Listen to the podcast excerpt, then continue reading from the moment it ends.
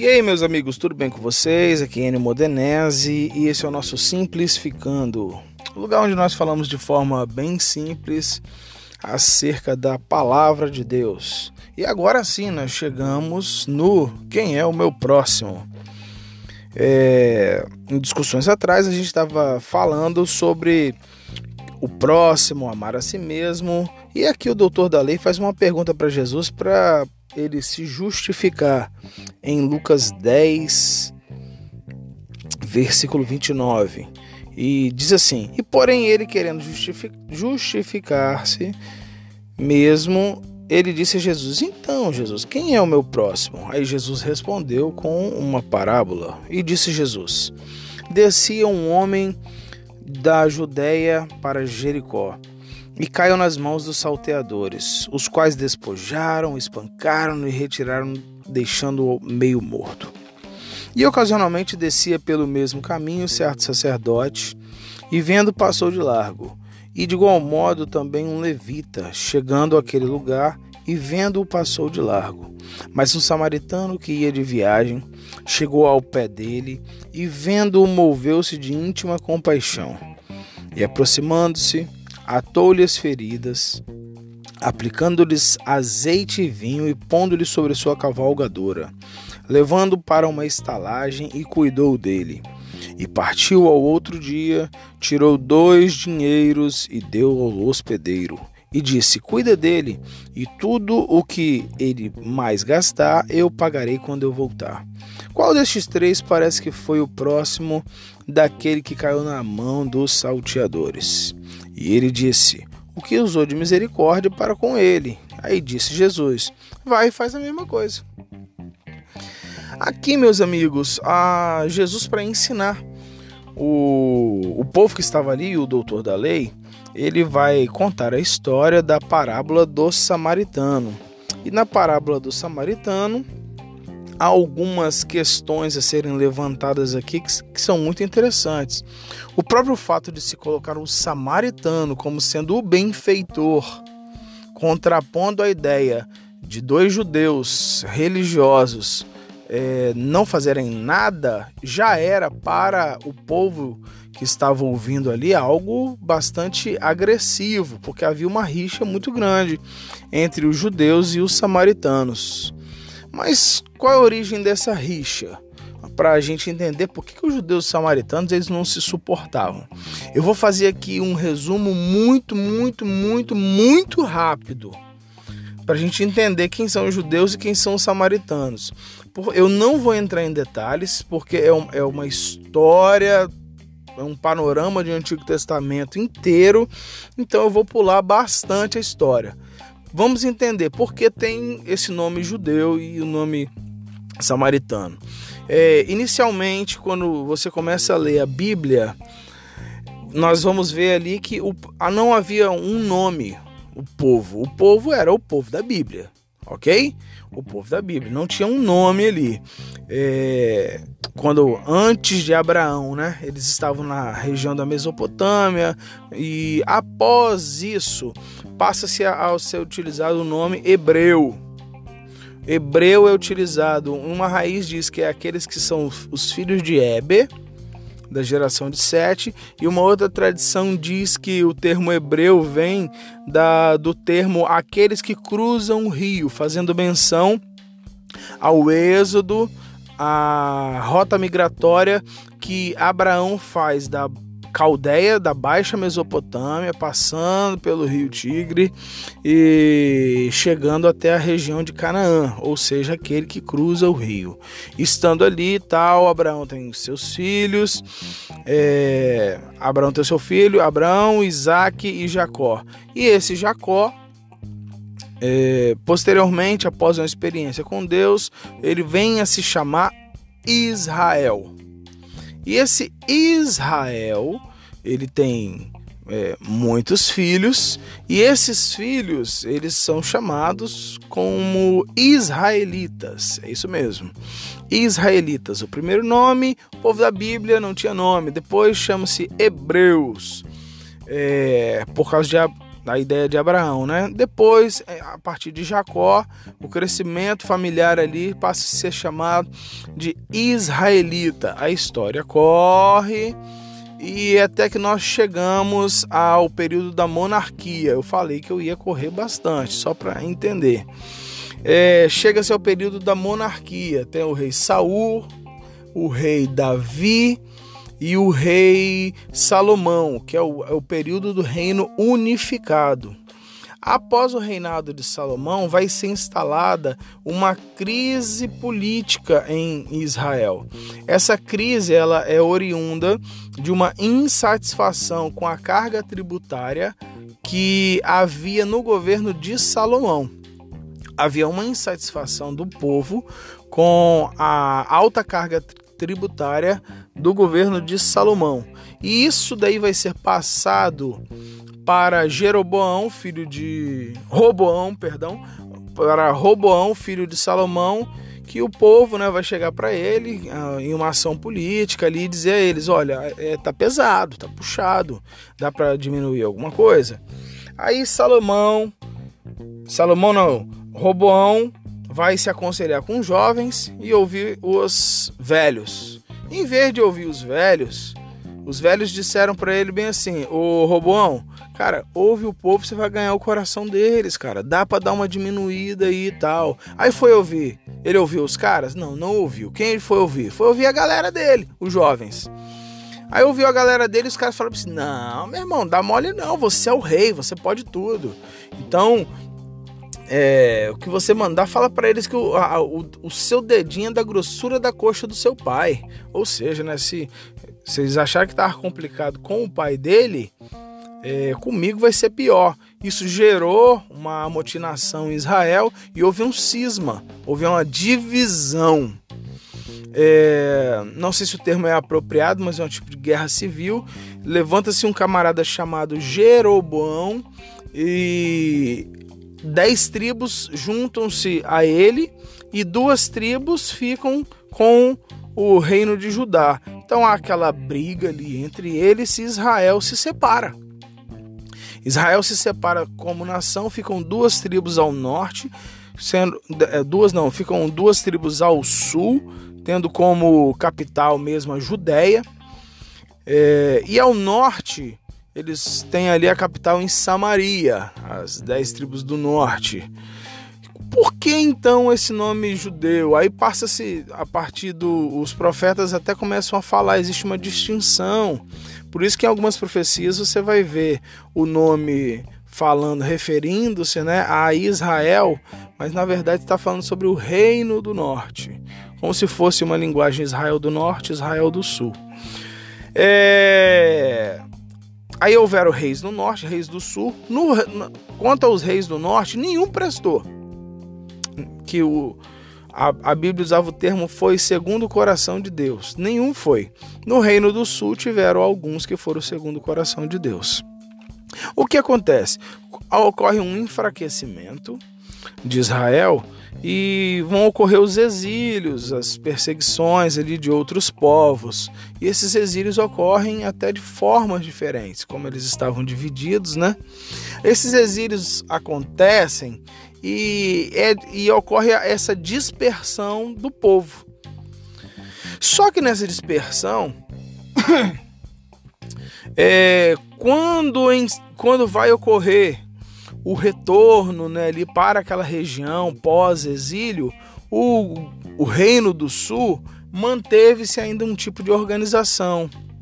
Manteve-se ainda, né, por causa dos reis bons que estiveram tal. Então manteve uma identidade. Eles tiveram a característica de não se misturar com outros povos. Então qual era a bronca que eles tinham com os samaritanos? Os samaritanos eram aqueles judeus das dez tribos que se separaram lá no decorrer da história e eles foram se misturando com os povos ali. Eles foram se misturando, aí se casaram com pessoas de outros povos, adaptaram elementos de outras religiões, então fizeram uma mistura do judaísmo, com muitas questões esotéricas, com muitos elementos pagãos. Então, quando há um retorno ali, até uma tentativa de uma possível aproximação. Porém, o povo judeu, os judeus, os do sul, não aceitaram, porque eles viam os samaritanos como uma raça impura. Eles são tudo parentes. Os judeus e os samaritanos são tudo parentes. Eu brinco, falo que é briga de primo. São tudo parentes. Só que os judeus, com um tipo de pensamento supremacista, não sei se poderia colocar assim, eles não aceitam essa aproximação com os samaritanos. E de certa forma os samaritanos criam um ranço também com eles. Inclusive até eles não aceitam Talmud, eles não têm rabino. Eles passam o local da adoração é, passa a ser um monte Gerizim, enquanto é, em Israel, enquanto no, reino de Judá eles vão adorar em Jerusalém, eles acabam não dando tanta importância à cidade de Jerusalém. E eles têm essa briga. Eles acham que os, os samaritanos eles eram imundos. E essa é a raiz do da briga. E por que então eles vão ser chamados judeus? Porque na verdade assim, como o, o reino do norte se dissipou, o, o sul se manteve, então passou a chamar aquele pessoal ali de judeu. Mas, porém, muitos dos que são chamados judeus não são judeus da tribo de Judá. Não são judeus. Eles são da tribo de Benjamim, da tribo de Levi, da tribo de Gad, então são gaditas, levitas, é... são de outras tribos, mas acabou apropriando-se esse nome e chamando todo mundo de judeu. Beleza? Deu para entender?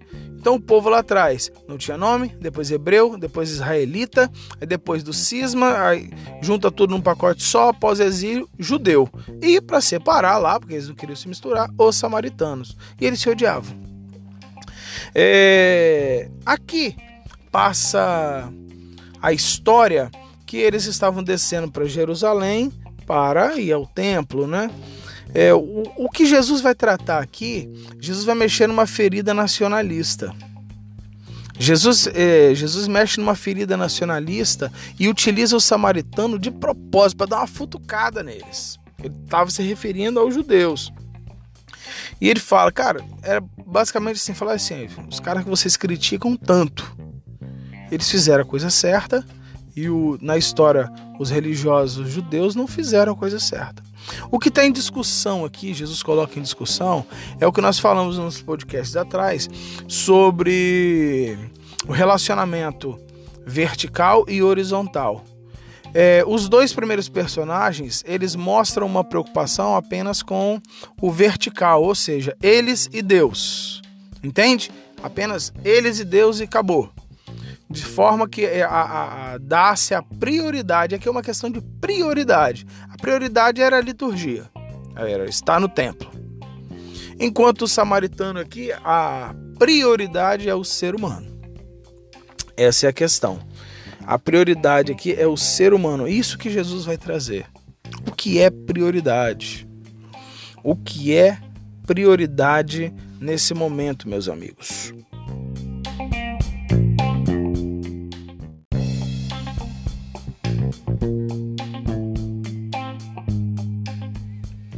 E nesse ponto aqui é o que é importante falar, que a prioridade é o ser humano. É, quando nós servimos ao outro, quando nós servimos as pessoas, nós estamos servindo a Deus e eles não conseguiram enxergar aquilo ali. É, Tiago 4,17 fala uma coisa muito interessante: que aquele, pois, que sabe fazer o bem e não faz, comete pecado. Aquele, pois, que sabe fazer o bem e não faz, comete pecado. Ou seja, pecado não é só fazer a coisa errada, mas pecado é deixar de fazer a coisa certa.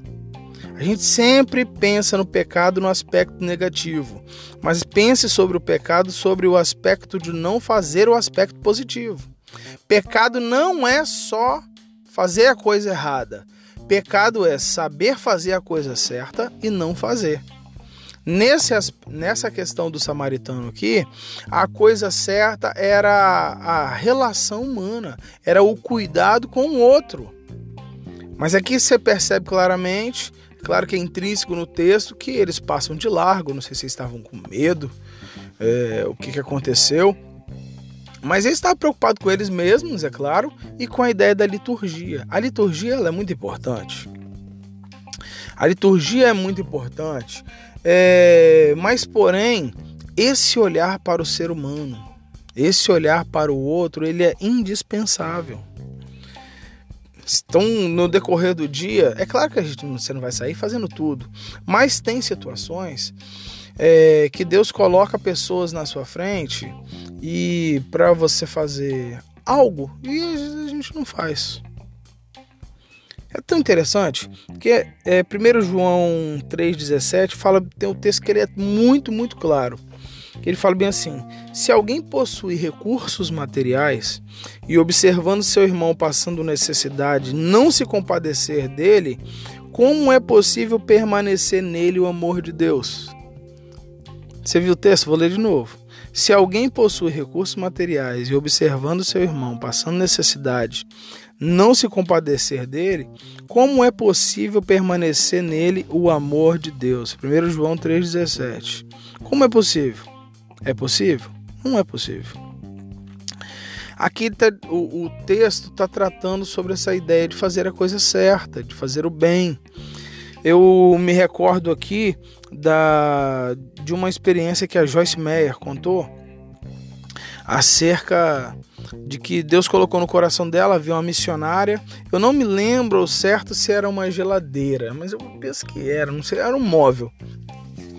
Aí chegou até o conhecimento dela que havia essa missionária que estava precisando da desse tal móvel. Aí ela começou a orar a Deus, pediu, oh, Deus, prepara, né, para essa pessoa, tal, tal, tal. Aí na experiência, aí ela fala assim, que Deus falou com ela, disse, uai, por que, que você está orando?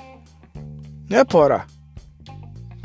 Eu dei condições para você e eu falo, toquei o seu coração acerca dessa situação. Vai lá e compra.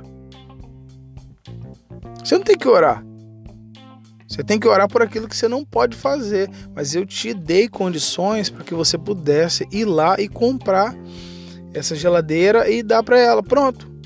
Vai, vai gastar tempo com, orando com, com, com isso, não, é. Vai orar com aquilo que você não pode fazer. Agora, o que você pode fazer, você não, não é a questão, ah, vamos orar. Vamos orar. Vamos orar. E muitas vezes, meus amigos, esse negócio de vamos orar, vamos orar, vamos orar, é pode ser também, não estou querendo dizer que isso não é espiritual não, mas pode ser também muitas vezes uma resposta para não se fazer nada. Em muitos aspectos, as pessoas têm apenas uma preocupação com o ser humano, com o. Ah, não, o que importa é o espiritual, é só o espiritual. Ué, mas espiritual, mas o cara não come, não? A Bíblia fala: se o teu irmão é, tiver fome e te pedir pão, você vai falar, fala, vai em paz? Não, vai dar comida pro cara. Vocês estão entendendo? Não é só a, não é só a questão espiritual. Não é só a questão espiritual. Nós, o ser humano é um todo. O ser humano tem outras necessidades. Aqui também Jesus está ensinando algo fenomenal, que é a capacidade que ele tinha, que Jesus sempre teve, de lidar com os diferentes. E aqui é, ele vai dar uma pancada nos judeus, porque os judeus eles não toleravam os samaritanos pelas, por essas diferenças, né? É, tanto nós vemos ali na, na conversa no poço com a mulher samaritana que o pessoal ficou muito espantado. Primeiro, Jesus está conversando com uma mulher. Falou, opa, tá estranho. Depois uma mulher samaritana. Aí tem toda aquela discussão ali que eles vão falar, eles acharam aquilo um absurdo. Mas Jesus quebra paradigmas.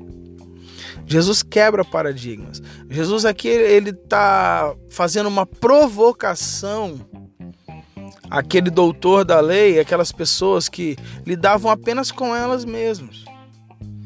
De certa forma, há uma provocação do seguinte, de que nós acabamos lidando De que essa ideia que nós acabamos lidando apenas com os nossos iguais não tá muito legal.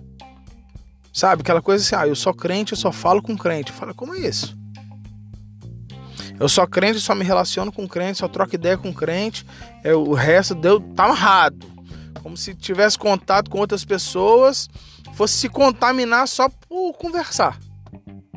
E Jesus aqui ele mostra a habilidade que ele tinha de lidar com os diferentes. Como que nós lidamos com as pessoas que são diferentes de nós? Como que nós lidamos com as pessoas que lidam, que têm a fé diferente da nossa? Que professam um credo diferente do nosso? Como que nós fazemos? Sabe como que a maioria faz? Se isola. Se coloca numa posição de isolamento e acha que não pode se relacionar com os outros, porque ah, eu vou me contaminar com o mundo. Uai, Jesus ia lá, conversava com a prostituta, com o ladrão, o cobrador de impostos, lá que estava roubando os outros. Jesus é, é, era acusado de beberrão, de comilão. Ele estava no meio do pessoal, relacionando-se com os diferentes ensinando ali não só com a palavra que ele trazia, mas com seu comportamento, com a sua postura. Você está entendendo? Como que você lida? Para para pensar. Como que, como que nós lidamos com as pessoas que, que têm uma fé diferente da nossa? Como que você lida com a pessoa da Umbanda, do Candomblé? Como que você lida com espírita? Como que você lida é, não só com o aspecto religioso, mas como que você lida com os homossexuais? Como você lida com os ateus? Não, no meu trabalho tem uma pessoa que é ateu, tem uma pessoa que dá um banda, aí eu não, não me misturo porque não converso, porque não posso me contaminar. Rapaz, você já está todo contaminado. Com essa cabeça é, é, é, sua aí que você acha que tem que viver só nesse mundinho. Rapaz, conversar com as pessoas, ser educado com as pessoas é o mínimo que a gente pode fazer. E aprenda uma coisa, a gente tem que entender uma coisa, nós não vamos enfiar nossa, o que nós pensamos, as nossas convicções goela abaixo dos outros, não. Não é assim. Não é pela retórica que as pessoas serão convencidas e nem pela, né, não é por força nem por violência, a Bíblia fala. Rapaz, mas é pelo convívio, as pessoas vão ver, porque já tem uma imagem, falam assim, nossa, esses crentes são tudo chato. Então, no que você vai se relacionando ali, as pessoas vão vendo, cara, tem alguma coisa diferente nesse cara. Tem alguma coisa diferente nessa menina. E aquilo que há de diferente em você não é alguma coisa, é alguém que é Cristo. E através ali do, de você ser tranquilo, gente boa, é, com as pessoas, você acaba alcançando o coração das pessoas não pela retórica, não pela sua fala, mas pelo seu comportamento. Você está entendendo? Pelo seu comportamento. Não é de um dia para o outro que com um discurso decorado você vai as pessoas vão mudar. Não, mas é dia a dia ela olhando para você e falando assim, cara, esse cara é diferente. Você está entendendo? Mas essa ideia de que você não pode se relacionar, conversar é, com as pessoas, cara, pelo amor de Deus. Tem gente, tem crente que não fala com crente de outras igrejas. Você tá, para pra pensar num negócio desse. Então, gente, aqui minimamente Jesus está trazendo esse ensinamento. Seja educado com todo mundo, trate todo mundo bem. A maior mensagem que você tem para falar de Jesus não está relacionada ao que você tem sobre a fala de Jesus, mas a sua vida em Jesus. Certo?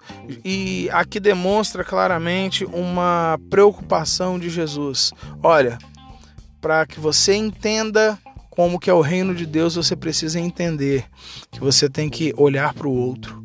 Você tem que se preocupar com o outro. Minimamente, gente, ser educado. Sabe, eu tava falando ontem na live uma coisa mínima. Dar bom dia para as pessoas. Onde você passa, você cumprimentar, ser educado, ser agradável. Você entende? Olhar o ser humano com um, um, olhar de amor, de misericórdia, deixar Jesus passar através de você e sem que você precise abrir a boca. A pessoa às vezes ali ela não vai falar, mas ela na cabeça dela ela olha ali e fala assim, rapaz, esse cara é servo de Jesus mesmo. E a partir dessa observação, desejarem ter o Cristo que você tem. Tudo bem, meus queridos? É, eu tentei fazer bem resumido hoje. Resumido, resumido, resumido, resumido. Mas é isso daí. Quem é o próximo? Quem é o próximo, meu filho? É o que tiver mais próximo de você. Estava conversando com a pessoa e eu achei maravilhosa uma frase que foi dita. É... E falou bem assim: Cara, nós não vamos mudar o mundo. E é verdade. Ele falou, mas nós podemos mudar o mundo de alguém. Eu falei, puxa, isso também é muito verdade. Você tá entendendo? Seria muito ego inflamado nosso falando, não, nós vamos mudar o mundo e tal, tal, tal. Cara, não, não vamos. Mas nós vamos fazer a nossa parte para quem tá pertinho da gente. Quem vai ser o nosso próximo? As pessoas que vão passar por nós no decorrer do dia. Então, nós não vamos mudar o mundo, mas nós podemos mudar o mundo de alguém. Tem gente que passou na minha vida tem gente que passou na minha história que mudou o meu mundo, que mudou a minha história, que mudou a minha forma de ver a vida, que mudou a minha forma de ver a Deus, que me marcou para sempre. É isso mesmo. E assim, da mesma forma que a pessoa mudou o meu mundo, eu posso ter oportunidade hoje, falando aqui, mudar o mundo de uma pessoa. Se uma pessoa que estiver ouvindo mudar de atitude e pelo menos deixar de ser chato e começar a tratar as pessoas com mais educação e carinho, olha só que maravilha. E o outro muda o mundo do outro e automaticamente, sim, é, isso pode ser feito de uma forma geral, mas a nossa preocupação ela tem que ser com quem está pertinho da gente. Tá bom? Seja bênção na vida de alguém hoje, querido. Deus abençoe você. Esse é o nosso Simplificando. Tchau!